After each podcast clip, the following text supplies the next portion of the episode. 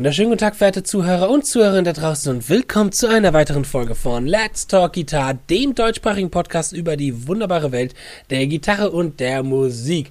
Ich begrüße Sie wieder, das ist einerseits der Justin Hombach und mein verehrter Podcastkollege, der Fabian Ratzak. Wieder am Start. Fabian.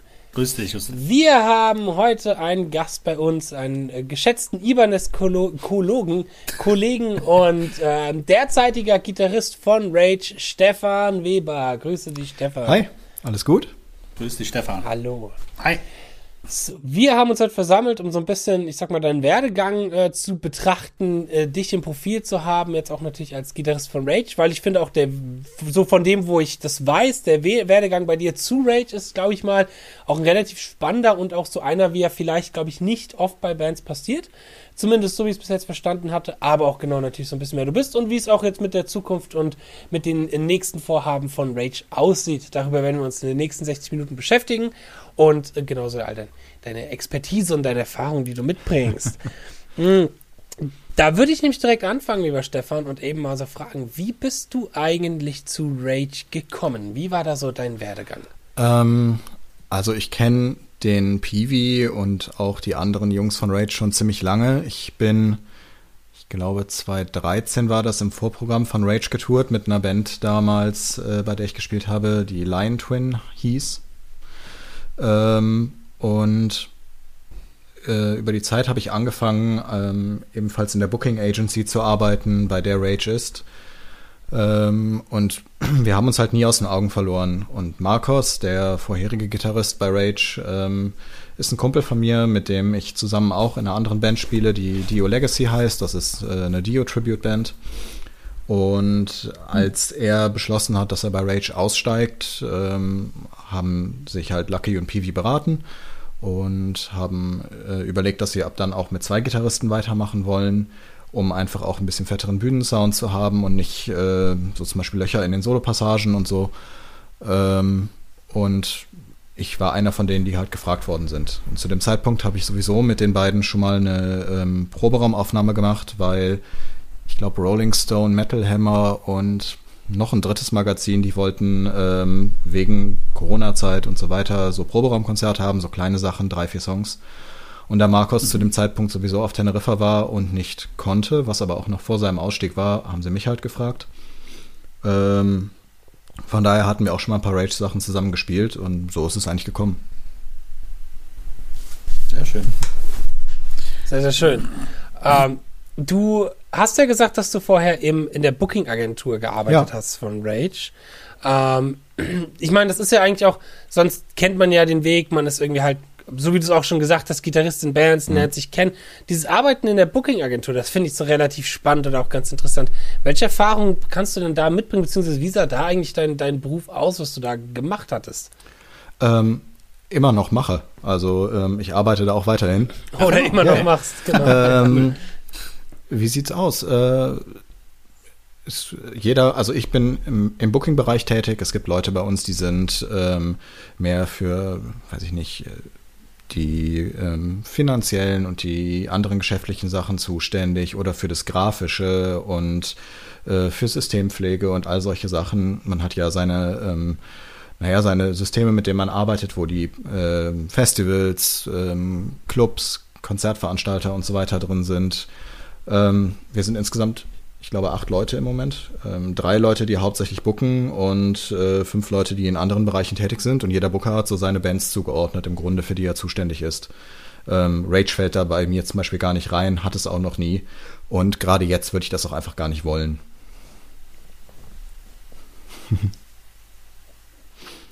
äh, bezüglich Corona nee. oder äh, einfach weil du bei Rage jetzt aktiv ja, richtig, drin bist? Ja, richtig. Das ist. Ähm, ich sollte mich nicht, äh, wenn ich für die Booking Agency arbeite, meiner Meinung nach darauf konzentrieren, wie ich die geschäftliche Seite von Rage angehe, sondern ich, äh, weil ich halt so involviert in den anderen Sachen bin. Ich bin mit da bei den Prozessen dabei, bei den Überlegungen, was wollen wir als nächstes rausbringen, was wollen wir machen, wie schreiben wir Musik, ähm, was passiert als nächstes und so weiter. Das sind alles, äh, das sind Felder, die sollten sich meiner Meinung nach äh, nicht wirklich überschneiden mit den äh, mit den geschäftlichen Seiten, mit den Management-Seiten und so weiter. Das heißt, äh, in dem in dem ganzen Bereich möchte ich auch gar nicht aktiv sein. Ich bin happy mit den anderen Bands, für die ich diese Arbeit mache. Das ist super, aber es ist auch wirklich gut, diese zwei Felder getrennt zu haben, weil ich möchte nicht fahren, ich möchte Musiker da sein und nicht Geschäftsmann. Wollte ich gerade sagen, das, das, das, kann sonst, das, kann dann sonst nach hinten losgehen, glaube ja, ich. Das ist schwierig, ne?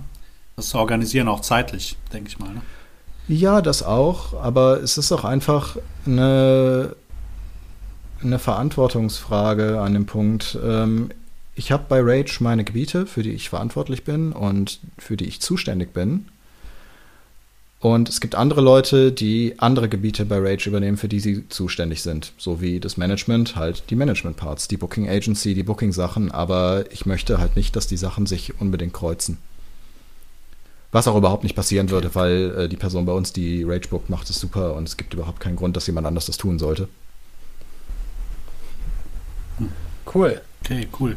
Ähm, wie, wie macht ihr das denn zurzeit? Ich meine, es ist ja jetzt Corona-bedingt ähm, wahrscheinlich keine Proben stattfinden und Gigs sowieso nicht.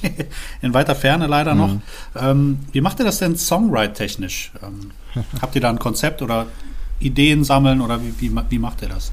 Ja, so, so grob Ideen sammeln ist äh, Part davon, aber wir versuchen so viel wie möglich ähm, zu Hause zu machen, Ideen rumzuschicken ähm, dann gibt jeder seinen Senf dazu, dann bearbeitet man das nochmal. Manche Sachen kommen gut an, manche Sachen kommen nicht gut an. Kennt man ja, ist klar, nicht jeder hat denselben Geschmack mhm. oder nicht jeder hält eine bestimmte Passage für eine gute Idee. Ähm, es ist etwas schwierig, weil den Feinschliff kann man eigentlich mehr oder weniger nur wirklich zusammen machen. Ähm, und das ist im Moment halt einfach nicht gegeben. Wir haben uns jetzt seit ach, weiß ich nicht, Anfang September, äh, äh, nicht Anfang September, Anfang November oder Dezember oder irgendwie sowas haben wir uns nicht mehr gesehen. Ähm, wir machen Online-Meetings miteinander, wir gehen die Sachen durch, so gut es geht, wir nehmen zu Hause auf und das ist es eigentlich. Und wir sind eigentlich auch relativ tief im Songwriting-Prozess drin. Okay. Aber der, naja, der letzte Schliff, den, der ist was, den wir zusammen machen müssen. Ja, Zusammenspielen mhm. und so, dann kommen ja die, meistens die besten Ideen. Ja. Mhm. Magst du es so lieber, wie es derzeit ist mit dem Online und dem Rumschicken und von zu Hause aus arbeiten? Oder bist du auch eher der Typ, der im Proberaum gerne, äh, ich sag mal, auf ein Bierchen dann auch socialized und auch die Ideen fließen lässt? Ähm, beides. Es kommt drauf an. Ich bin jemand, der total gerne zu Hause sitzt und tüftelt und erst so, naja, Produkte mitbringt in den Proberaum, wenn sie schon so zu 80 Prozent fertig sind oder sowas. Mhm. Aber es ist auch absolut nötig, dass man das zusammen macht, weil du empfindest manche Sachen zu Hause anders und merkst dann im Bandkontext, funktionieren sie nicht. Ja. Ähm, ja. Das heißt, beides ist wichtig und manchmal ist es auch total geil, wenn spontan Ideen im Proberaum entstehen. Mir persönlich fällt es immer schwer, weil dann habe ich irgendwelche Ideen, für die müsst ihr mich aber erstmal auf den Hintern setzen und üben. ja, und dann klappt es nämlich immer nicht. Und das, was ich dann umsetzen will, das kann ich nicht so eins, zwei, drei gejammt machen. Das heißt, ich habe irgendwas im Kopf, wo ich mich wirklich mhm. erstmal hinsetzen müsste und erstmal eine halbe Stunde daran rumkomponieren müsste, bis das, was ich eigentlich im Kopf habe, dann auch auf der Gitarre da rauskommt, so wie ich es haben möchte. Das ist aber nicht so, für du im Proberaum beim Jammen Zeit hast. Also es ist so zwiegespalten. Ich mag beides. Ich mag das Austüfteln, ich mhm. mag aber auch die Spontanität und äh, wenn dadurch irgendwie sowas Explosives entsteht, was, wo es einfach auch nicht darum geht, okay, das ist jetzt das Riff mit diesem und jenem Ton und hier der Break und der Rhythmus und so weiter, sondern halt einfach Groove, Energie und äh, in the moment sein. Mhm. Es ist auch manchmal ein bisschen gefährlich, finde ich, wenn du zu Hause viel schreibst und dann gewöhnt man sich auch gewisse Klangvorstellungen ja. an, wie zum Beispiel ein Schlagzeug zu funktionieren mhm. hat während dem Part oder ein Bass und dann kommt man zur Probe und dann heißt es, naja, ich würde es aber ganz gern ganz anders machen und dann sich wieder darauf umzugestellen. äh, das ist manchmal auch ein bisschen, kann schwierig ja, sein. Klar, ja, klar, auf jeden Fall. Ähm, aber ihr kommt alle schon so aus derselben Ecke, oder? Ihr sagt schon, ist das, jetzt darf ich nicht wieder ins Fettnäpfchen treten, wo ich beim Fabian gerne reintrete, das ist so die Ruhepotter-Ecke, oder? Mit Rage und allem. Äh, ja und nein. Also, bei mir wäre es das Bergische Land. Ähm, der Lucky ursprünglich auch aus dem Pott, der Jean auch aus dem Pott und der Peewee im Grunde auch aus dem Pott. Aber ja, Rage wird immer als so. Ruhrpott-Band gesehen, aber es ist alles, weiß ich nicht, im Umkreis von 60, 70, 80 Kilometern oder so, ne? So, so zwischen, geht, ja. zwischen Dortmund und äh, Burscheid, mhm. Wuppertal, Essen sind wir so verteilt. Für, für mich ist das, äh, für mich Frankfurt das alles zwischen Bonn und Aachen und Dortmund ist alles Pott für mich irgendwie. Nee. Also zwischen Bonn und Aachen Pott. funktioniert auch nicht so gut. Das ist direkt nebeneinander. Du, ich habe da ganz schlechte Geografiekenntnisse. Ich habe in dem Bereich noch nicht so viel getourt, deswegen kenne ich mich da nicht so. Mitten aus. in NRW lassen wir es dabei. Hm, genau, genau mitten NRW. in eine NRW-Band. NRW ist gut. ähm, ja, ich sag mal, jetzt hast du aber mit Rage ja auch dann doch so schon große Fußstapfen, in die du reintreten musst. Rage gibt's ja. jetzt seit äh, Mitte 80er, Ende 80er, glaube ich, so in dem Bereich hatten ja auch öfters schon Line-Up-Wechsel mhm. gehabt mit zwei Gitarristen. Ich glaube, das populärste Line-Up ist halt das mit, mit Viktor Smolski und Mike Terrana. Ähm, so von meiner Sparte aus, würde ich jetzt sagen, weil das ist auch so die Phase, wo ich halt äh, Rage kennengelernt habe. Natürlich die Oldschool-Fans, die würden das mhm. vielleicht anders sehen. Ähm, aber gerade Viktor Smolski war ja auch jemand, der für die Gitarre sehr, ich sag mal in Anführungsstrichen, auch durchaus recht innovativ und auch interessant war. Ähm, ist, wie, wie gehst du daran, ich sag mal, gewisse Songs von dem jetzt auch zu lernen oder die er gespielt hat? Versuchst du das eins zu eins so originaltreu nachzumachen? Weil ihr hattet ja auch Straight to Hell ist ja wahrscheinlich immer im Programm ja. mit als erfolgreichster Song, glaube ich, von Rage. Ähm, oder variierst du schon, oder wird dir auch die Freiheit gelassen, auch ein Solo mal anders zu spielen oder wie wird man da, wie geht ihr da am besten dran vor? Ähm, das kommt auf den Song an, tatsächlich. Wenn da jetzt signifikante Parts drin sind im Solo, die halt ähm, naja, sehr wiedererkennbar sind und so, dann nehme ich die automatisch schon mit rein. Beziehungsweise Piwi sagt auch, das oder das sollte mit drin sein. Ähm, an anderen Stellen, wenn jetzt, ähm, weiß ich nicht, äh, schnelles Gedudel, äh, Tonleiter nach unten in Cis-Dorisch ist oder irgendwas, ne, dann machst du das halt und dann ist es egal, ob der Ton jetzt so oder äh, mhm. da kommt oder zwei Sechzehntel später. Weil am Ende des Tages geht's auch da ja mehr um Feeling und die Passage sollte so sein, als es muss jetzt wirklich Ton für Ton, Ton so nachgespielt werden. Und dann gibt es einfach manche Sachen, ähm, also ich habe das früher immer versucht, Ton für Ton alles Mögliche nachzuspielen, als ich angefangen habe, Gitarre zu lernen, was auch eine total gute Übung ist, meiner Meinung nach. Aber ab einem gewissen Punkt musst du auch einfach einen Kompromiss finden zwischen, was liegt dir und wie präzise bin ich am Original, mhm. weil mir hilft es nicht, wenn ich auf Teufel komm raus versuche, jede Originalnote nachzuspielen, mir es aber so schwer fällt, dass alles nicht richtig geil ist und nicht tight ist und äh, nicht gut klingt, weil ja. es einfach nicht mein Style ist. Braucht ja auch Zeit. Ne? Viele Dinge brauchen einfach viel Zeit, Natürlich. die man manchmal gar nicht hat. Ne? Ja, sicher. Und gerade die ganz schnellen Sachen zu üben, bis es dann wirklich so ist, äh, wenn es dann auch noch kompliziertere Sachen sind, wie du es gerne haben möchtest, dass du es live rüberbringen kannst. Weil zu Hause im Sitzen, das weiß ja jeder von uns, ist es noch wieder was ganz anderes ja. als im Stehen auf der Bühne. Äh, da muss man sich halt überlegen und eine Balance finden zwischen, was liegt mir, was möchte ich gerne spielen und wie gut kann ich äh, nah am Original bleiben. Cool, sehr schön. Ähm, was, was spielst du denn so für Equipment? Das wird bestimmt die Zuschauer mal interessieren, so Gitarren, Amps, wie ist da so dein, dein Weg? Bist du da eher so digital unterwegs, so wie der Justin? Was Spaß. Oder analog? Nein, nein, einfach so, würde mich einfach interessieren. So. Du meinst, bist du klanglich besser unterwegs oder musst du dich nur mit den blöden Röhren Genau, musst du noch die blöden Röhren wechseln. ähm, beides. Ich äh, habe meine Engel-Amps äh, dabei mhm. immer. Ähm, zwei 4x12er Boxen ähm, und Invader 2 äh, Top-Teil. Und dann gibt es noch, äh, äh, das zweite wechsle ich ab und zu. Das äh, ist manchmal ein Savage 120, manchmal äh, ein Powerball 2. Ähm, aber ich habe auch immer meinen Line 6 mit dabei, mein Helix. Ähm, mache mhm. damit halt auch sehr viel und ähm, das ist eigentlich mein Live-Setup und auch mein Zuhause-Setup, wobei ich zu Hause meistens nur über das Helix spiele, weil es einfach auch simpler ist, darüber ja. direkt aufzunehmen und so weiter und so weiter. Ne? Ja. Spart man sich das Mikrofonieren und so weiter. Ähm, ja, ganz genau. Ähm, und ja, Gitarren, Albanus. Ähm, ja, was ganz sonst? genau. Natürlich. ähm, was fürchterlich ist, weil ich äh, ja. ständig Geld für Gitarren ausgebe. Das, ist schlimm. Es kommen ja auch immer schöne Sachen raus, ja, ne? so ist das nicht. Das, das ist gar nicht so das, das Dramatische, aber ich entdecke immer mehr alte, die ich dann auch haben will. Und dann entdeckst du solche Sachen wie, ich weiß nicht, ob ihr das kennt, diese UCGR-Reihe, das ist so Anfang der 90er gewesen.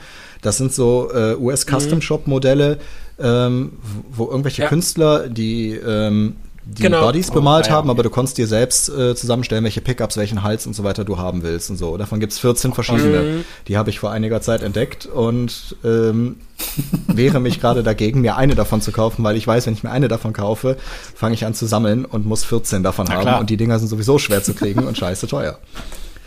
Ja, ja, ja, aber die sehen total geil aus. Ja. Die hatten wir mal, wir hatten mal eine Folge über die Geschichte von der RG gemacht, da kamen die natürlich ja. auch vor. Die sehen total geil aus, die Teile. Ja. Kann ich verstehen, dass der Sammeltrieb Und äh, ja. eine ganz schlimme Sache ist auch in diesen Facebook-Gruppen zu sein, so diese äh, Jam, Pia etc. Gruppe zum Beispiel ist ganz mm. fürchterlich, weil man dann immer da hängt und die Leute sieht, die eine vollständige Made in Japan Steve Vai Sammlung haben und man sich so Geil. denkt, ja, könnte mhm. man auch mal anfangen. Aber es ist auf der anderen Seite total bescheuert, weil ich weiß nicht, wofür geht die Ivo zum Beispiel, wenn man die mal findet? Für 10.000, 15.000 ja, oder? Ja, ja, die wird teuer ja, sein. irgendwie sowas, ne? Das ist, das ist ist immer, immer schade, sowas zu sehen. Ich gucke auch immer mit neidischen Blick auf meinen Gitarrenkollegen, also äh, Gitarristen äh, von Beyond the Black, Christian mhm. Hermsdörfer, der ja eigentlich Schecter spielt, aber eine riesige Sammlung an John Petrucci Ibanez Gitarren zu Hause hat, Krass. die er nie live spielt oder nie in einem Video oder so hat, klar, weil er Schecter spielt. Also ich habe das mal gesehen in einem Bild im Hintergrund und dachte mir, du Sack, da hat er sechs Stunden, äh, sechs, sechs Stück irgendwie hinten an der Wand Geil. hängen. Ah, das ist immer. Ja, krass. Ja, Petrucci mm. habe ich eine von. Es gibt eine, die ich. Hm, cool. Ach was, ach, yeah. oh, ich brauche auch eine. die, die P2. Sieht schon geil aus. Ja, ich mag tatsächlich gar nicht alle. Ich mag die Camo-Gitarre überhaupt nicht. Ähm, und mm. die äh, P1 gefällt mir auch nicht so sehr. Dieses grün, gelb, rote ah. ist nicht so meine Farbgebung. Die anderen mag ich sehr gerne mhm. und es gibt eine, die es halt nie auf dem Markt gab, die ich liebend gerne hätte. Das ist die Another Day Gitarre. Also die heißt so, weil er sie in dem Musikvideo ja. verwendet hat und ab und zu in auch mal live. Ich glaube, genau. bei dem Solo okay. auf der äh, Live in Tokyo DVD ist es mit drauf. Mhm. Super, mhm. super schön farblich, aber die ist halt nie im Handel gewesen, leider. Nee. Ja, vielleicht bei Ebay für Unsummen. Es gibt ein paar Replikas davon. Ja, ich glaube, die, die, wurde nie produziert, die wurde dann nie produziert, ja. genau. Nie, Ach so. Nie als, ja, gut, okay. Als, als, als Dings, als äh, auf Stange. Ach ja, aber du hast ja die schöne Pia letztens gegönnt. Ja, die in männlich rosa. das ist ja der neueste Besitz. Geil. genau, die, die ja, Metal rosa Pia. Ja, und äh, dann kommt ja. der Daniel von Ibanez und postet eine schwarze. Und jetzt muss ich eine schwarze haben. Natürlich. Ja, ganz schlimm. Ja, das ist echt furchtbar mit denen. Und auf die grüne warte ich auch noch. Fluch und Segen. Ja, geil. Da ja, findet man kein Ende bei den Dingern. Nee, leider nicht. Nee. Also. Aber dafür sind sie ja sehr, sehr, sehr mhm. geil. Ähm, aber okay, das ist ja, ist ja ein gutes amtliches Equipment, mit dem man ja auf alle Fälle die Metal-Bühnen bestreiten kann. Äh, mit den Engel Amps. Bist du bei Engel Amps warst du auch schon vor ja. Rage als Endorser, wenn ich mich richtig ja, ja, erinnere. Genau. Ne? Ja. Ähm, das ist cool. Äh, zu Access-Zeiten bin ich bei Engel reingekommen. Hm. Mhm. Wie lange hast du da gespielt? Genau, da, bei Access? Genau, da wollte ich gemeint, so, okay. da kann man ja kurz drauf eingehen genau. über deine, deine Geschichte bei Access. Da warst du ja auch vor ein paar Jährchen, richtig? Ja, ich glaube, äh, ich bin mir immer nicht sicher, vier oder fünf Jahre. Ziemlich genau auf den Punkt. Ich glaube vier. Ja, müssten vier cool. gewesen sein. 14 bis Ende 18, meine ich. Mhm. Wie war das so, dort mit Access zu arbeiten? Weil es ist ja auch ein Urgestein der deutschen Metal-Geschichte, mhm. sage ich mal ähm, die auch schon richtig, richtig lange sind, äh, es lange gibt, genau. Und das war wahrscheinlich auch für dich etwas, was viele Türen auch wahrscheinlich geöffnet hat und dir viel auch cooles, coole Erfahrungen, coole Gigs und so besorgt hatte. Ja, sicher. Ich habe äh, super coole Shows mit denen gespielt von ähm, allen möglichen Festivals äh, wie Barcelona Rockfest zum Beispiel über mhm. ähm, Rock Hearts und gewisse andere Sachen bis hin zur äh, 70.000 Tons of Metal ähm, meine erste Show mit Access war tatsächlich Full Metal Cruise. Direkt auf dem Pooldeck vor Leuten im Ach, Wasser. Cool. Direkt mhm. auf dem Schiff. Geil. Das war sehr lustig. Ähm, und ja, waren echt gute Shows bei und coole Touren und so. Ähm, arbeitstechnisch äh, viel wird auf jeden Fall geschrieben von äh, Bernie und Harry, von den beiden Urmitgliedern, dem Sänger und dem Keyboarder. Ähm, dann haben wir öfter einen Proberaum. Vom Keyboarder wird viel geschrieben. Das ist ja auch etwas, was nicht mehr allzu oft vorkommt, oder? dass vom Keyboard dafür geschrieben wird in der Metal Nee, klar, aber äh, die machen viel auf Gitarre dann tatsächlich und nicht, ähm, Ach, nicht cool. wirklich ähm, cool. auf Keyboard in dem Augenblick. Ähm, sicherlich auch Parts, aber es sind immer auch viel Riffs dabei gewesen, weil er ganz am Anfang bei Access auch Gitarre gespielt hat. Mhm. Äh, nein, Ach, warte, cool. das stimmt nicht. Der Bernie mhm. hat früher bei Access Gitarre gespielt, aber der Harry hat auch immer schon irgendwie Gitarre ein bisschen gespielt und so weiter und kann das auch ein bisschen. Und hat auch ein paar Sachen eingespielt Ach, auf Alben. Ähm, Ach, cool. Ja, und wir haben im Proberaum auch ein paar Sachen erjammt und so und manchmal ist man mit einer Riff-Idee gekommen und sowas. Ähm, aber der Großteil ist schon aus deren Feder auf jeden Fall gewesen. Mhm. Da würde ich ganz gerne wieder kurz zurückschneiden jetzt zu der Rage-Zeit, weil es ist ja jetzt, dass ihr wieder zwei mhm. Gitarristen habt. Das hast du ja auch erwähnt, ist ja jetzt das erste Mal seit 20 Jahren oder so. Also ich glaube, vor Viktor Smolski war das letzte Line-Up mit nur einem, äh, mit nur genau einem Gitarristen, wenn ich mich richtig mhm erinnere. Nee, vor Viktor Smolski waren zwei Gitarristen-Line-Up. Genau, genau. Vor, mhm. also ich meinte genau, Viktor Smolski war das erste mit einem Gitarristen, oder das, äh, davor waren es zwei Gitarristen. Also ganz am Anfang waren es, soweit ich weiß, mal zwei, so äh, Anfang, mhm. Mitte der 80er. Dann kam irgendwann das Line-Up mit, ähm, mit Money und Chris, das klassische Rage-Line-Up. Ähm, Mani an der Gitarre, genau. Chris an den Drums. Und Chris ist ja dann lange da geblieben bis zu der Viktor Smolski-Zeit. Und irgendwann war sein Bruder und der Sven als Gitarristen waren mit dabei. Und das war so diese ganze End of All Days, Black in Mine, 13 Era von Rage, mhm. die eigentlich auch so, ich glaube, mhm. die erfolgreichste mit war. Mhm. Ähm, ah, okay. Und dann ging das alles auseinander und dann kam halt dieses, was ja irgendwie in der Musikwelt sehr eingeschlagen ist, haben wir, denke ich mal, damals alle mitbekommen mit äh, Viktor Smolski und Terana, weil das halt einfach, ähm, mhm. ne, es wurde halt auch so verkauft, ne, die super krassen Musiker jetzt bei Rage und so und äh, all diese Sachen. Ja. Ja, und von da Terana irgendwann weg, Hilgers irgendwann an den Drums und dann halt irgendwann, ich glaube 2014, dann die ganz neue Besetzung, als die beiden dann raus waren. Genau. Ähm, Wie ist ja. das denn? Achso, genau, sorry, ich wollte dich unterbrechen. Wolltest du noch was sagen? Oder? Äh, ja, du, du, wolltest, du wolltest auf das Zwei-Gitarren-Line-Up eingehen, ne? Genau, genau, ich wollte auf das Zwei-Gitarren-Line eingehen. Ähm, ist einfach nur nochmal zum Thema Songwriting jetzt mit den beiden Gitarren. Ist das für Peewee durchaus auch nochmal was anderes, wieder mit zwei Gitarristen zu arbeiten? Und mich würde auch interessieren, wie du und äh, Jean sich. Jean. Jean ich, ich spreche das aber falsch ja. aus. Jean. ich denke mal, das ist ein französischer Name. Jean. Jean. Jean. Jean. Jean. Ja. Ich werde das ausprobieren das nächste Mal. Wieso, dass das Zusammenarbeit wieder so das Zusammenarbeiten zwischen euch beiden so ist. Und ähm, genau, das würde mich mhm. ein bisschen interessieren.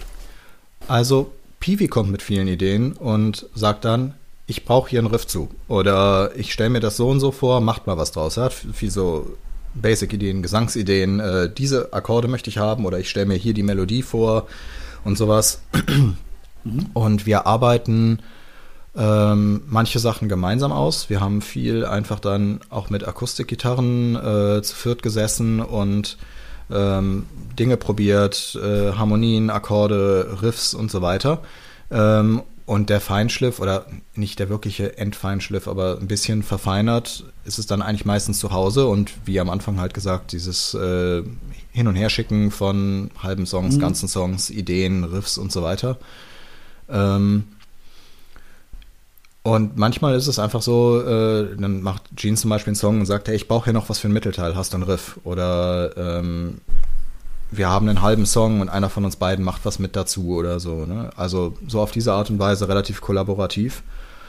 Ähm, und mhm. manchmal kommen auch einfach komplette Songs von einer Person. Finde ich interessant, dass du gerade gerade sagtest, äh, ihr setzt euch da mit Akustikgitarren ähm, zusammen. Mhm. Ist ja eher so ungewöhnlich für, ein für eine Metalband, sag ich mal, vorsichtig, oder? Ja und nein. Aber also okay. ich glaube, dass viele Metal-Bands, also wesentlich mehr Metal-Bands so schreiben, als man denkt. Vor allen Dingen sehr Echt? viel in dem ganzen, sagen wir mal, Symphonic Metal-Bereich, so Within Temptation, Epica, okay. die ganze äh, Sparte, weil es ja im Grunde alles super akkordbasierte Musik ist, wo maßgeblich der Gesang im Vordergrund steht und ähm, nicht so nicht so sehr äh, riffzentriert wie zum Beispiel Pantera mhm. Slayer und diese ganzen Geschichten. Ne? Okay. Da wirst du natürlich einfach auch nicht mit einer Akustikgitarre schreiben wollen, einfach weil du den Sound brauchst, um diese Sachen zu machen. Was für mich, muss ich zugeben, auch echt schwierig teilweise ist, weil ich auch ähm, über Sound Feeling und Riffs kreiere.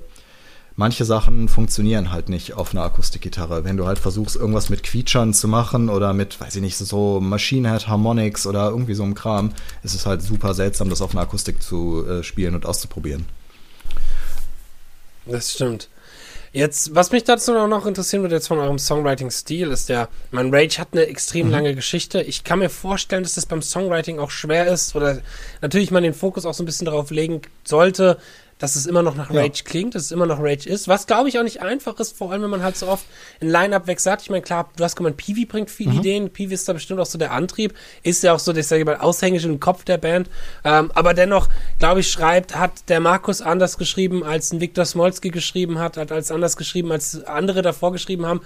Das ist da schon, habt ihr da ein gewisses Konzept? So und so soll es musikalisch hingehen, schneller oder härter oder grooviger? Oder ähm, versucht ihr da mal auf den Flow zu gehen oder habt ihr auch wirklich so klare Vorregelungen, dass ihr sagt, oh, das klingt jetzt nicht nach Rage, das verwerfen wir lieber nochmal oder wie seid ihr da ungefähr gebunden? Ähm, es gibt ein paar Sachen, die werden verworfen, weil es halt wirklich nicht nach Rage klingt. Ähm, aber es gibt keine direkte Ausrichtung. Also ja, es gibt eine grobe, ähm, was wir uns halt so vorgenommen haben, in welche Richtung wir gehen wollen. Am Ende soll es natürlich immer nach Rage klingen. Ähm, viel davon wird aber auch einfach deswegen nach Rage klingen, weil Peewee dabei ist und dann halt auch viele Ideen anbringt und einfach sagt, so und so und das funktioniert gut und äh, so kann ich dazu singen und einfach auch dadurch, dass er gewisse Harmonien äh, anbringt und seine Vocals halt so macht, wie er sie macht, wird es immer irgendwie nach Rage klingen. Ähm, eine direkte Marschrichtung jetzt, wir machen das nächste Album rockiger oder wir machen das nächste Album jetzt äh, progressiver oder so, haben wir jetzt nicht in der Richtung. Aber ähm, das letzte war sehr erfolgreich, ähm, zum Beispiel auch was jetzt die Lesercharts in Metal-Magazinen und so weiter betrifft, war es über das ganze Jahr eigentlich sehr, sehr, sehr weit oben die ganze Zeit. Ähm, das heißt, wir werden uns schon ein bisschen an diesem Stil orientieren und Marcos zum Beispiel für, für Marcos ist Rage halt einfach äh, die Band gewesen, mit der er aufgewachsen ist. Der hat das Zeug gefrühstückt, zum Mittagessen gegessen und äh, kurz vorm Schlafengehen nochmal inhaliert. Hm. Ja, ähm, das heißt, der hat einfach diesen Stil komplett drin gehabt und hat dementsprechend genau gewusst, so schreibe ich, so schreibe ich, das funktioniert, das will ich bei Rage selber hören als Fan. Ähm, während Victor zum Beispiel viel Victor-Dinge gemacht hat. Ne, also das was, ja, das, ist, das soll nicht negativ sein, aber ähm, der, der Sound von seinem Einstieg an hat sich halt extrem von dem wegentwickelt, äh, von der Gradlinigkeit und so weiter, die Rage vorher hatten ähm, und ist komplexer geworden und hat sich halt immer mhm. mehr seinem eigenen Gitarrensound und so weiter auch angepasst. Mhm. Ähm, und seiner eigenen ja, Art zu spielen und seiner Stilistik natürlich. Ähm, deswegen ist die, diese ganze Ära mit Viktor Smolski schon soundlich sehr anders als die Sachen davor und auch die Sachen, die danach kamen. Und jetzt unsere, die wird das werden, was sie wird. Ich, ehrlich gesagt, jedes Mal, wenn ich mir vornehme, ich schreibe so und so einen Song, jetzt will ich einen Pantera-mäßigen Song schreiben, kommt irgendwas raus, was nach Pink Floyd klingt. Und wenn ich irgendwas wie Pink Floyd schreiben will, kommt Slayer. es, es, es funktioniert ja, einfach nicht. Ich kann mir vornehmen, was ich will. Es ja. kommt immer raus, was rauskommen ja. will. Ja, absolut. Ja. Das finde ich ganz interessant, was du vorhin gesagt hast, dieser Aspekt mit dieser Zeit, die es vor Victor Smalls gibt. Das ist halt für mich vor allem sehr, mhm. sehr spannend. Irgendwie, ich müsste mich, also ich kenne natürlich die, die äh, Black and Mind mhm. und so Sachen hatte ich auch schon mal meine Erfahrung mitgemacht. Aber ich bin halt zum Beispiel aufgewachsen für, mit Victor Smolski, weil ich meine ja auch, ich bin ja erst 90er Jahrgang, so, ich war dann mal 12, 13, 14, als die ganzen Sachen rauskamen. Ähm, für mich war halt schon der Rage-Sound immer sehr, ist, ist, lustigerweise nehme ich dann der mhm. Victor Smolski-Sound quasi, weil das der Sound ist, mit dem ich halt aufgewachsen bin. Ja. Ähm, deswegen, ja, das finde ich ist ein ganz interessanter Aspekt, ganz interessante Herangehensweise, die ich so noch nie selber mhm. an mir nachgedacht hatte. So, finde ich ganz, wollte ich nur so anmerken, das ist ganz spannend eigentlich.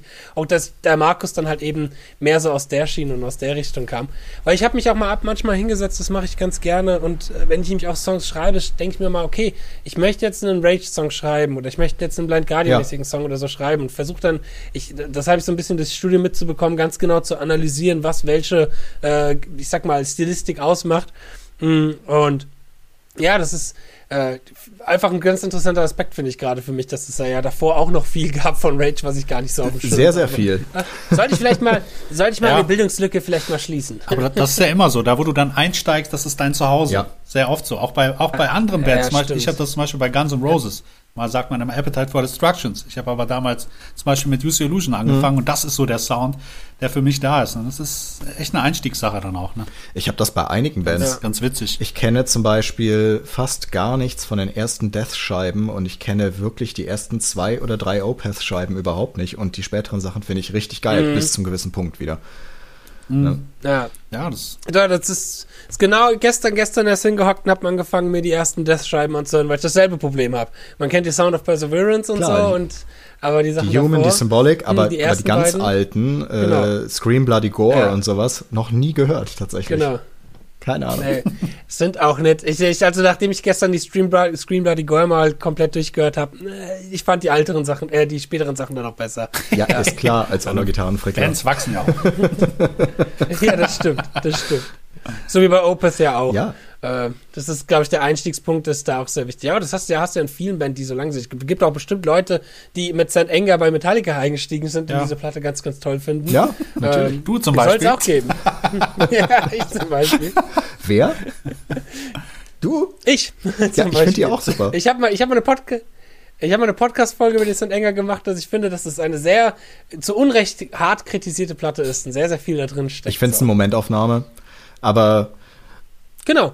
Ja. Äh, also ich glaube, die Platte war damals nötig für die und äh, ich glaube, die hätten die nie mhm. wieder so ein zweites Mal aufgenommen, aber sie würden sie auch nicht ändern. Ähm, ist auch völlig ja. okay. Ich bin auch nicht super früh bei Metallica eingestiegen. Das liegt einfach äh, an meinem Alter. Ich habe die mit 13 entdeckt, das war 97. Ähm, ja, gut. Da waren ja. die 80er und das Black Album waren schon rum. Ne?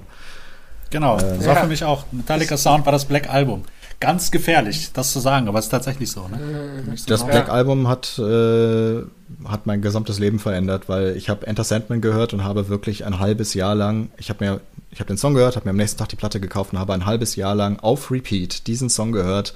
Ich, von dem Moment Geil. an, wo ich von der Schule nach Hause gekommen bin, bis ich schlafen gegangen bin, meine Eltern sind ausgerastet. ja, das glaube ich.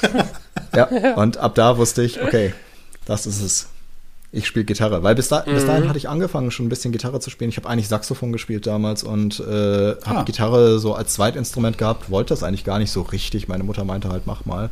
So ein bisschen auf einer Akustikgitarre rumgeklampft. Und äh, cool. als ich den Song gehört habe, habe ich angefangen zu üben. cool. Ja. Oh, du hättest auch versuchen können, das auf Saxophon Habe ich gemacht. Genau. Ich habe komplett Master Puppets auf Saxophon gespielt. Ach. ah, ja. echt? Geil. Ist geil. ja geil, ey. Hammer. Spielst du noch Saxophon? Ist das noch etwas, was in hm. deinem täglichen Programm drin ist oder hat sich das im Gar nicht. Ähm, ich habe, oh Gott, ich habe das Ding schon so lange nicht mehr angefasst. Ähm, mein Interesse hat sich einfach verschoben. Äh, ich habe halt in der Gitarrenmusik so mein Zuhause gefunden und ähm, habe, weiß ich nicht, die ganzen Metal-Shows gesehen und dann irgendwann das ist halt einfach mein Geschmack geworden, ne? Und dann wolltest du halt die Sachen spielen können und das kannst du nicht auf dem Saxophon. Es äh, funktioniert einfach nicht irgendwie Pantera und Dream Theater und weiß ich nicht was auf dem Saxophon zu spielen. Klar. Sehr schwierig. Wobei ich live mit dem Saxophon mal Another Day gespielt habe. Daran erinnere ich mich Ach, noch. So cool, Ach, geil. Das, das Saxophon-Solo oder das Petrucci-Solo auf Saxophon? ähm, das Petrucci-Solo nicht, die Gesangsmelodie, weil wir keinen Sänger hatten und das Saxophon-Solo. Ja, okay. Ach, geil. Cool. Ja. Ach, das ist ja richtig Porno. Das wäre mit Another Day am Saxophon kannst du auch jede Frau umkriegen, ja. oder?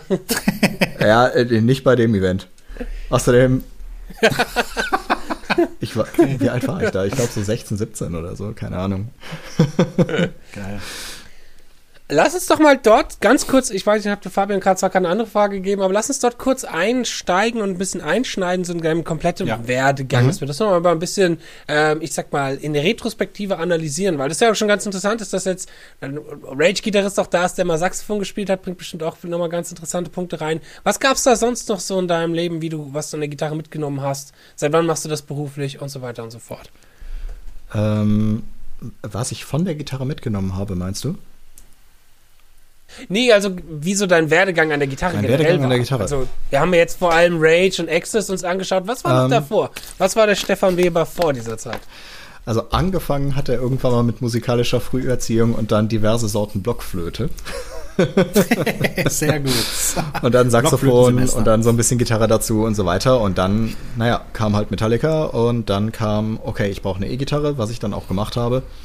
Äh, äh, die ich mir dann schnell besorgt habe, eigentlich ein halbes Jahr oder so hat es gedauert. Was für eine war das? Meine erste E-Gitarre ist eine Jackson Kelly gewesen vom Music Store in Ach, Köln, okay. uh, die geil. fürchterlich kopflastig geil. ist ähm, die jetzt ausgeschlachtet äh, oben bei mir an der Bar steht, äh, mit mit ohne Tremolo und äh, mit, mit ja. Stacheldraht um den Hals herum. Hammer. das ist, das ist, das ist die, die Gitarre, die Friedman damals Richtig, so viel die ich auch eigentlich gar nicht haben wollte. Ja. Ich habe damals immer fleißig Music Store Katalog gewälzt und so und wollte unbedingt eine Randy Rhodes Gitarre haben und bin dann da hingefahren mm. und die hatten sie nicht mehr. Und dann gab's halt das gleiche Modell als Kelly und dann habe ich mir die halt geholt ähm, für Geil. 888 Mark. ja, sowas weiß ich noch, keine Ahnung. Das war die erste Klampfe und äh, an dem Punkt habe ich halt dann angefangen, weil ich so super fanatisch gepolt war auf Metallica, irgendwie wirklich acht Stunden am Tag zu üben oder so. Ich habe mir die ersten fünf Alben halt im ersten Jahr beigebracht, in dem ich Gitarre gespielt habe, von Songbooks. Noten lesen konnte ich, von dem ganzen Kram mit Saxophon, Orchester spielen und so weiter. Ähm, aber ich wusste vieles halt trotzdem nicht. Kein Mensch hat mir erklärt, was PM und diese Striche darunter bedeuten. Irgendwann dachte ja. ich halt, das heißt schnell spielen. Weil, äh, und zwar an dem Punkt, wo ich herausgekriegt hatte, dass man auch eine Seite von unten nach oben anschlagen kann, was ich nämlich am Anfang auch nicht wusste. Ich habe halt da gesessen und habe versucht, das Enter Sandman Solo mit Downstrokes zu machen. Geil. Ja, und Wie jetzt ob Hatfield das gespielt hätte. Ja, ja, ungefähr, ne? Ähm, ja, und so, solche Entwicklungen kamen dann halt. Ne? Notenlesen ging, aber Tabulatur und diese gitarrenspezifischen Sachen, die haben halt gedauert. Irgendwann habe ich halt mit Kumpels angefangen, eine Band zu machen und so und ähm, bin dann an der Musikschule, wo ich damals auch noch Saxophonunterricht hatte und so, bin dann da auf ähm, eine studienvorbereitende Ausbildung gegangen, weil ach, mir war irgendwie mit 16 oder 15 oder so, war mir klar, okay, ich werde Musiker, ich will Gitarre spielen, Punkt. Der Rest interessiert mich eigentlich nicht. Ähm, Sehr cool das habe ich dann durchgezogen, habe tatsächlich auch ein paar Stunden von Viktor Smolski genommen. Ähm, oh. Und cool, schönes Foreshadowing ja, ja. quasi. und dann bin ich irgendwann äh, nach Holland studieren gegangen, an die Rock Academy in Tilburg. Hm. Ja, und das hm. äh, äh, zu der Zeit hatte ich immer noch meine, meine erste Band tatsächlich, die, ich, äh, die wir hatten. Rebettered hieß die, ist so modernerer Thrash Metal gewesen. Ähm, und äh, bin dann bei Lion Twin eingestiegen, während ich in Holland war und darüber äh, ans Touren gekommen im Vorprogramm von Axis, wodurch ich schlussendlich Ach, auch ja. mehr oder weniger da gelandet bin. Äh, Im Vorprogramm von äh, Udo und halt von Rage auf der Anniversary Tour war das. Das war die letzte halt von, mhm. von Smolsky und Hilgers. Und bei der Tour hat mich der mhm. Rob, der Basser von Axis, äh, halt nochmal gesehen und die brauchten einen neuen Gitarristen zu der Zeit und dann mhm. kam, hat er mich halt ins Spiel gebracht bei Axis und so bin ich halt im Endeffekt zu Axis gekommen. Cool. Das ist so was, was wir hier im Podcast versuchen, ja. auch relativ vielen jungen Gitarristen noch mitzugeben und weiterzugeben, weil wir auch oft mal gefragt werden, natürlich auch als Profi-Gitarristen, wie, wie gehe ich am besten ins Business rein, wie steige ich ein von mhm. jungen Leuten? Ich glaube, so die, eine der besten Antworten, Antworten ist halt einfach spielen, spielen, spielen und vieles ergibt sich dann auch einfach mit der Zeit. Aktiv sein, präsent sein ja. ähm, und halt dadurch dann die Leute kennenlernen. Genau, Vitamin B. Das hatten wir ganz oft, auch ja. als wir Nico Schliemann hier ja. hatten, zu seiner Frage, wie er zu Glasperlenspiel kam und so. Alles einfach nur Vitamin, hat sich irgendwann ergeben, Leute kennen Leute, kennen Leute und genauso war es ja dann bei dir. Ja, auch, auf ja. jeden Fall. Und ich kann auch gar nicht so sehr von mir behaupten, dass ich da einen wahnsinnig guten Job gemacht hätte in der Richtung.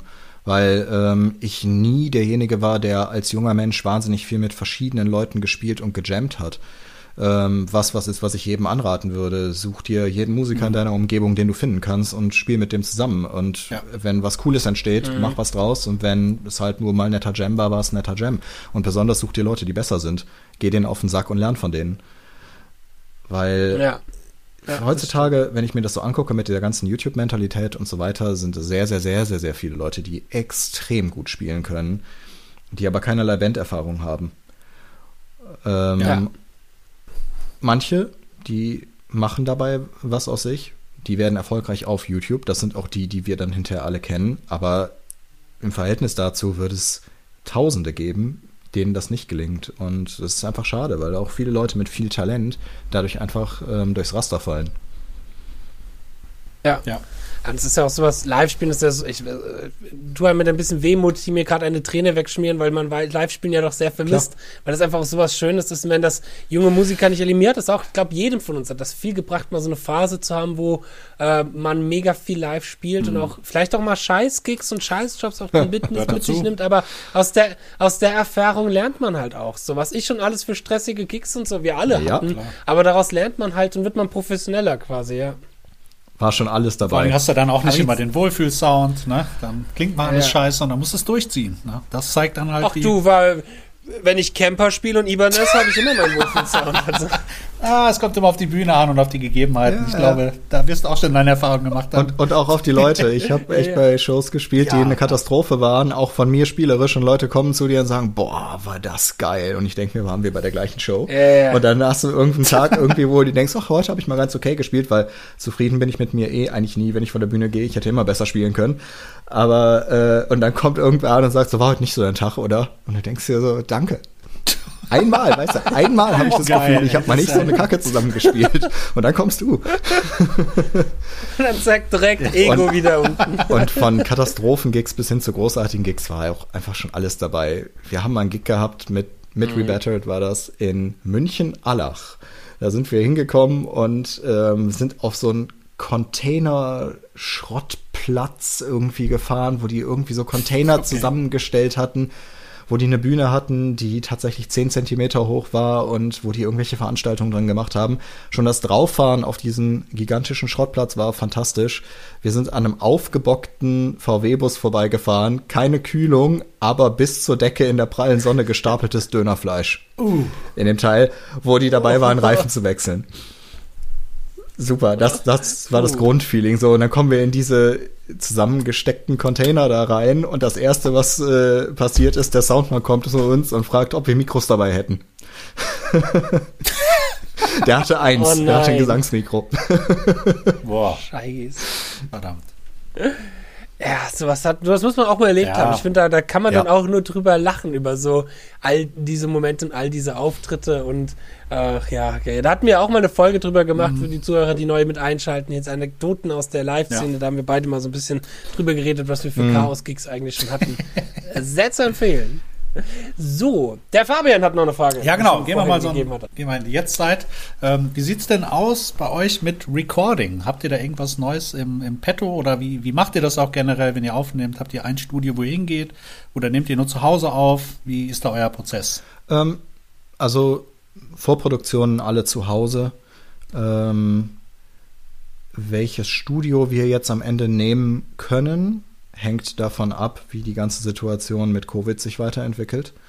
Ähm, ja, wir äh, haben was im Blick, was wir gerne machen würden, aber das ist in Spanien und äh, ob das klappt oder nicht, ist die Frage. Ähm, ist noch nicht hundertprozentig sicher, wann wir ins Studio gehen, aber wir sind äh, wirklich tief im Songwriting-Prozess und das Recording wird eigentlich komplett im Studio passieren. Vielleicht werden wir das irgendwann mal, wenn wir eingegroovter sind und ähm, das vielleicht äh, alles nicht so. Also es ist ja jetzt alles sehr schnell passiert. Wir sind äh, im April, glaube ich, in die Band gekommen beide.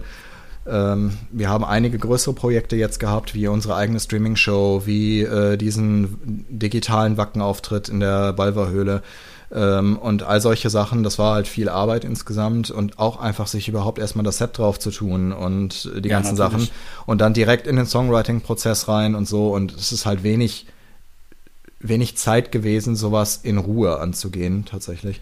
Ähm, das, das interessiert bestimmt den einen oder anderen, sorry, wenn ich dich unterbrechen ja. muss, aber wie, wie hast du dich denn da vorbereitet? Weil ich sag mal, ihr habt ja keine Ahnung, wie, wie viele Songs du dir drauf schaffen musst. Im Endeffekt, das ist ja dann auch eine Mörderaufgabe dann auch. Ne? Wie viel Zeit hattest du dafür? Ja, stimmt. Ähm, mh, mm, unterschiedlich. Also ähm, wir haben nicht immer genau das gleiche Set gespielt, aber wir haben jetzt auch, wir, wir haben vier Shows gemacht. Ähm, und äh, haben das Grundset immer gleich gehabt und dann hier und da mal zwei, drei Nummern dazu getan. Also ich glaube, insgesamt waren es mhm. vielleicht 25 Stücke oder so, die ich bis jetzt halt drauf haben musste. Ja, Unsere komplette Liste für Live und äh, eventuelle Live-Songs und so liegt irgendwo Richtung 60 Stücke. Ja, das ist schon ordentlich. Das ist auf jeden Fall ordentlich, auch das alles im Kopf zu halten. Ähm, vor allen Dingen bin ich auch so jemand, der, sobald er aufhört, die Sachen zu spielen und zu üben, die schnell wieder vergisst. Mhm.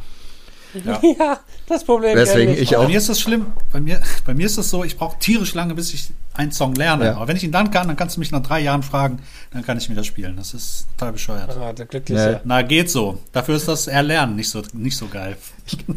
naja, da, dafür transkribierst du ein Petrucci-Solo in 24 Stunden und hast drei Tage später keine Ahnung mehr, was ja, gut, du da spielst.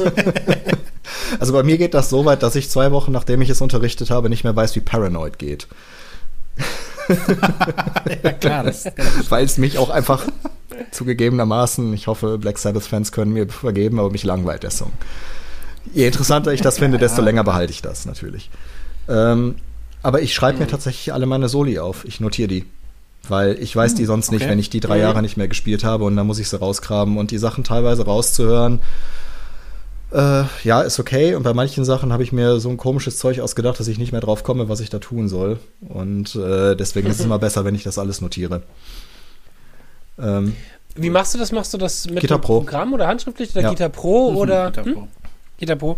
Hast du dann auch dieses klassische Gitar Pro-Syndrom, wie ich das immer liebevoll nenne, weil ich schreibe halt auch viel ja. über Gitar Pro und denke mir dann, oh, auf der Geschwindigkeit klingt das sau cool. und dann sitzt ich der Gitarre und denke mir, Scheiße. ja, kenne ich. Ähm, ich benutze Guitar Pro tatsächlich ganz gerne, um zu harmonisieren, weil ich dann nicht äh, Sachen erst spielen können mhm. muss und sie dann sauber einspielen muss, um zu hören, ob das alles so passt, sondern da, da, da, schnell in die Tabulaturen rein, klingen die Harmonien, mhm. nee, okay, ändern. Ähm, Super, ja. Mhm. Aber äh, früher habe ich sehr, sehr, sehr, sehr viel mit Guitar Pro gesch geschrieben, heutzutage nicht mehr so viel. Früher habe ich aber auch kein Aufnahmeprogramm gehabt. Ja, genau. Es, es, übt ja auch dann letzten Endes auch wieder, wenn du mehr, ich sag mal, direkt aufnimmst, Klar. die Idee, die du hast, mhm. ähm, dann wird dir auch direkt bewusst, okay, was ist eigentlich schwierig, worauf muss ich beim Aufnehmen achten und so. Und das ist ja, übt dann auch schon direkt äh, gewisse andere musikalische Dinge wie Timing und so. Das stimmt. Ähm, ihr habt bis jetzt keine echten Auftritte gehabt oder ihr hattet nur die Live-Auftritte bei Rage, wenn ich da jetzt nicht Bullshit erzähle. Ähm, also wir hatten vier, davon war einer, dieser in der Balver Höhle für die äh, Wackensache. Genau. Ähm, mhm. Zwei waren ähm, vor, ähm, ich nenne es mal Corona-getreuem Publikum. Äh, und zwar einmal. Ja. War das nicht im, im Amphitheater genau. in Gelsenkirchen? Äh, Dong. eins? Genau, ja. Äh, auf, auf dem Dong Open Air, so ein Dong-Ersatzfestival war das, so Kleinigkeiten, mhm. die sie gemacht haben. Und dann eins äh, irgendwo im Süden. Äh, und dann haben wir noch in Essen in der Kreuzeskirche, die ist in der Nähe von ähm, vom Turok, ähm, wo immer auch Events drin stattfinden und Shows und Konzerte und sowas, äh, haben wir eine eigene Streaming-Show gemacht mit, ich glaube, 300 Leuten Publikum und ähm, weltweiter Übertragung und so. Und das war eigentlich auch echt eine fette Sache. Cool. wie ist das so, dieses Streaming-Konzert oder auch vor allem dieses Wacken-Konzert? Ähm, ist bestimmt auch merkwürdig, mal vor keinem Publikum zu spielen, aber dennoch versuchen, so eine Show abzuliefern, wie als ob da, äh, ich sag mal, doch viele, viele Leute mit zugucken. Ähm, es ist bestimmt auch irgendwo so ein bisschen eine Form von, ich sag mal, Anführungsstrichen liebevoll Schauspielkunst, wenn man halt eben ja versucht, ein, ein Live-Gefühl rüber zu schauspielen, was halt so vielleicht gerade nicht da ist. Oder ging das? Oder hast du dich relativ wohlgefühlt eigentlich? Ähm, seltsam war es auf jeden Fall, weil das das erste Mal war, dass wir sowas gemacht haben. Ähm, wir haben in der Höhle auch auf dem Boden gespielt, das heißt, du hast auch nicht dieses von oben runter Guck-Gefühl, ähm, was vielleicht aber auch gar nicht so oh, schlecht ja, war, dass alles auf einer Ebene war. Ähm, und anstrengend tatsächlich. Weil du halt versucht hast, mhm. auch da natürlich 100% zu geben, so wie du das sonst vor einem Publikum machst. Und eventuell mhm. dann sogar ein bisschen mehr und äh, nochmal extra einen draufgelegt hast. Und dann kam halt dazu, dass die Höhle relativ kalt und auch die Luft recht feucht war und das halt dann auch nicht gerade einfacher war, unter den Bedingungen zu spielen. Das, das glaube ich. Also hm. Ich stelle mir das auch, ehrlich gesagt, ähm, schwieriger vor. Das ist so dieser Effekt, sagen wir, du hast, du spielst vor 500 Leuten oder du spielst nur vor zwei Leuten oder vor gar keinem. Ich finde, die Anspannung ist bestimmt auch größer dann, ne? Ja, das auch. Oder? Und, und äh, der, der spielerische Punkt auch, weil du ähm, das lediglich für eine Aufnahme einspielst, aber extra viel Headbanging und Bewegung eigentlich haben willst, damit es mhm. auch geil aussieht, du wiederum ja, aber auch klar. besonders sauber deswegen spielen musst. Äh, ja. Weil es wird direkt aufgenommen ja. und es weiß direkt jeder, was für mhm. Fehler man mhm. gemacht hat. Also weiß natürlich nicht jeder, aber du siehst den Fehler jedes ja. Mal, wenn du dir die Aufnahme anschaust. Ob das die Zuhörer mitkriegen, ist ja immer noch mal eine andere Sache. Aber es ist so der Spiegel, der einem direkt immer vorgeworfen wird. Das kann ich, man kennt es ja selber. Ich sage auch jedem Mal, wirft einfach mal die Kamera an oder macht einen Livestream auf Facebook und versucht ja. dann mal zu spielen. Das ist sehr, sehr anstrengend, sehr, sehr schwierig, weil man halt echt, ja, mhm. ja uh, das ist total unangenehm teilweise, ja. Das ist so, äh, hoffen wir, dass das bald wieder Ja, hoffe ich ja. auch. Das ist so wie äh, Leuten, Leute dazu äh, bringen, zum ersten Mal mit Metronom zu üben und die dazu zu bringen, das mhm. wirklich nicht auszustellen, weil es einem die ganze Zeit zeigt, wie scheiße und wie falsch man spielt. ja. Mhm. Ja. Mit Metronom üben ist ein guter, guter Stichpunkt, guter Punkt, weil du unterrichtest auch noch, richtig? Du bist noch auch als mhm. Musiklehrer, also Gitarrenlehrer tätig. Das heißt, es gibt auch die Möglichkeit für Leute, wenn sie sich denken, boah, die nächste Raid-Scheibe, die kennst du geil, die Soli, ich will die unbedingt lernen, dass man bei dir auch Unterricht nehmen kann, Ja, oder? das geht. Äh, ich habe bis vor kurzem noch an der Musikschule unterrichtet, äh, in Brilon. Ähm, das ist im Sauerland. Für dich, falls du nicht weißt, wo das ist. Pott, alles Pott. ähm, das ist die Musikschule äh, von Gemma Jura tatsächlich, an der ich unterrichtet habe. Hm. Die hat hm. eine eigene. Ähm, und da habe ich aber vor kurzem aufgehört, weil ich jetzt einfach mal nach sieben Jahren auch ein bisschen was anderes machen wollte. Äh, ich unterrichte aber nach wie vor von zu Hause aus privat und jetzt gerade halt auch über Skype ähm, sehr viel, was ich auch vorher schon ein bisschen gemacht habe, aber jetzt ist es einfach so, unter den Bedingungen muss ich das machen. Ne? Und äh, ja, ein paar Plätze habe ich immer irgendwie, irgendwo finde ich immer ähm, noch eine Lücke für irgendwen. Also wenn jemand Interesse hat, total gerne. Ähm, grundsätzlich ähm, habe ich aber jetzt, äh, habe ich mir vorgenommen, etwas weniger zu unterrichten in der Zukunft. Um einfach auch mehr Zeit für Rage zu haben, um einfach auch mal meinen Fokus auf andere Sachen legen zu können. Sehr cool. Ähm, mich würde noch interessieren, wie sieht denn so ein Übetag bei dir aus? Oder hast du da so eine spezielle Struktur? Wie gehst du da ran? Oder woran arbeitest du Wahrscheinlich zum Beispiel vor allem gerade?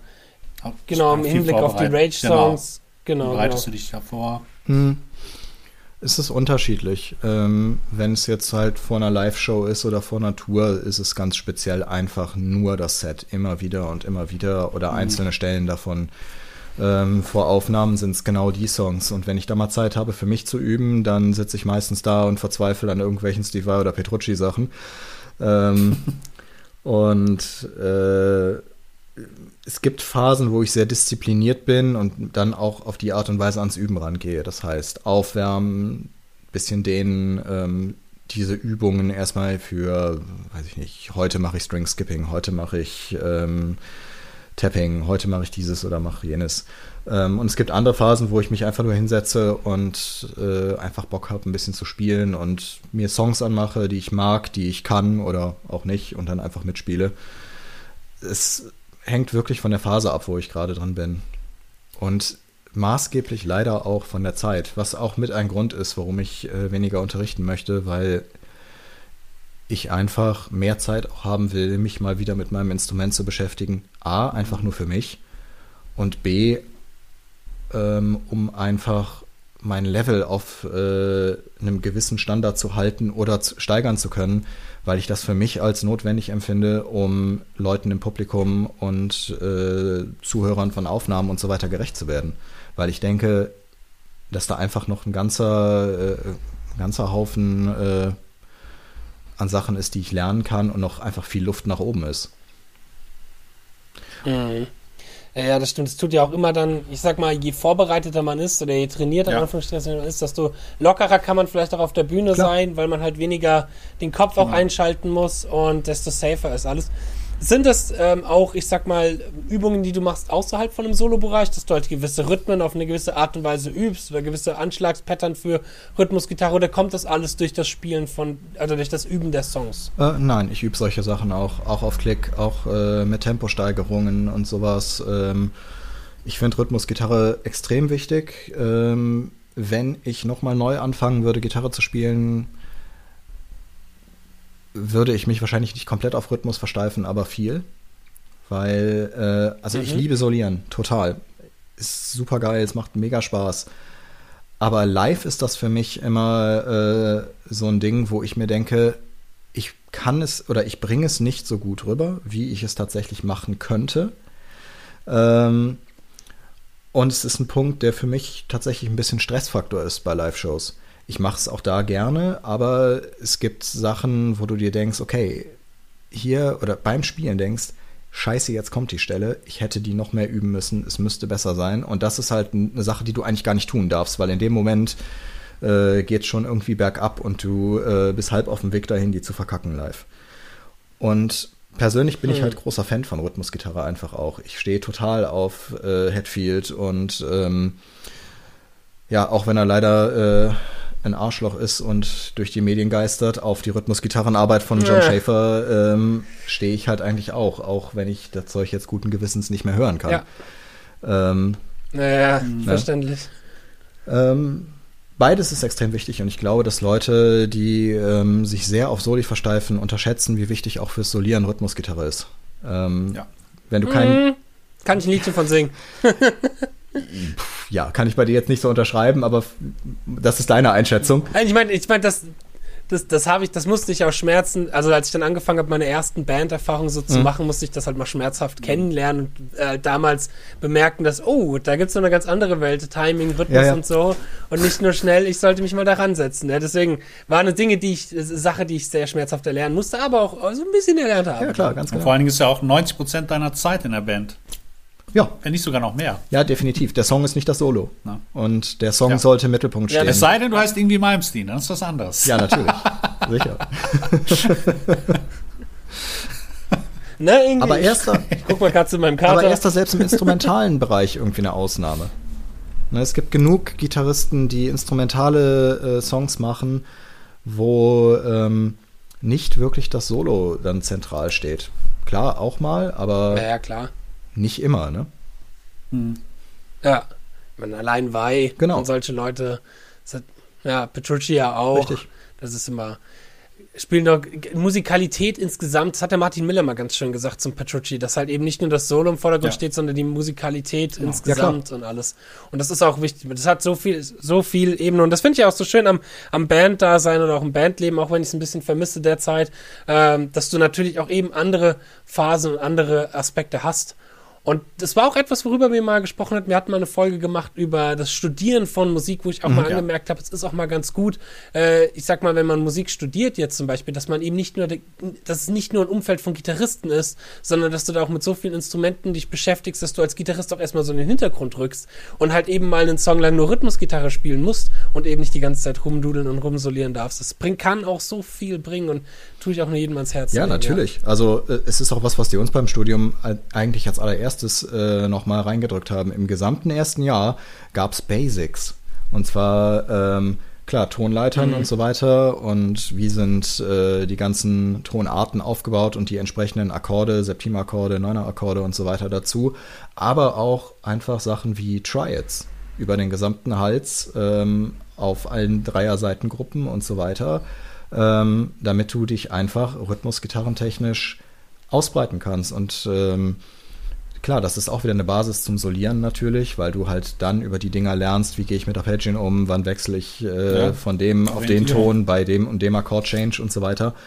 Aber im ersten Jahr im Studium haben wir grundsätzlich eigentlich nur Gitarren-Basics gemacht. Aber darauf ja, läuft alles das zurück. Ist auch immer, ja. Ja, ist auch immer etwas, was ich auch immer am Auffrischen bin oder ja. immer am nochmal üben bin und nochmal herangehen bin, weil genau, darauf baut, dafür heißen sie ja Basics, weil darauf baut ja, ja alles genau. auf und drauf. Ja. Okay, sehr schön. Sehr schön. Super, wir kommen, wir kommen an die 60 Minuten. Äh, Kenzen Marker. Ähm, von meiner Seite aus war das, genau, würde ich sagen, gehen wir langsam zum Ende zu. Es war ein sehr schönes Gespräch. Ja, fand ich auch. Stefan. fand ich auch. Äh, ich bin extremst gespannt, was da mit dir und Rage kommt. Da bin ich wirklich sehr, sehr gespannt. Du, ähm, ich genauso. Also bis jetzt, ich weiß, was jetzt ansteht, aber darüber hinaus mal gucken, ne? Genau. Und ich setze mich gleich erstmal hin und höre nochmal die alten Rage-Alben, um dort so ein bisschen meine Bildungslücke aufzuf aufzufrischen.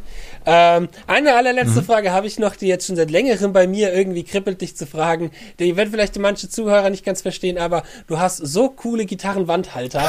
Wo hast du die her? Du hast so Hände, die die Gitarre am Hals halten. Ne? Ja, ähm, fang damit niemals an, weil wenn du einen hast oder zwei, kannst du nie wieder einen normalen Gitarrenwandhalter kaufen, weil alles andere daneben sieht halt ne, nicht direkt scheiße aus, aber es passt halt nicht.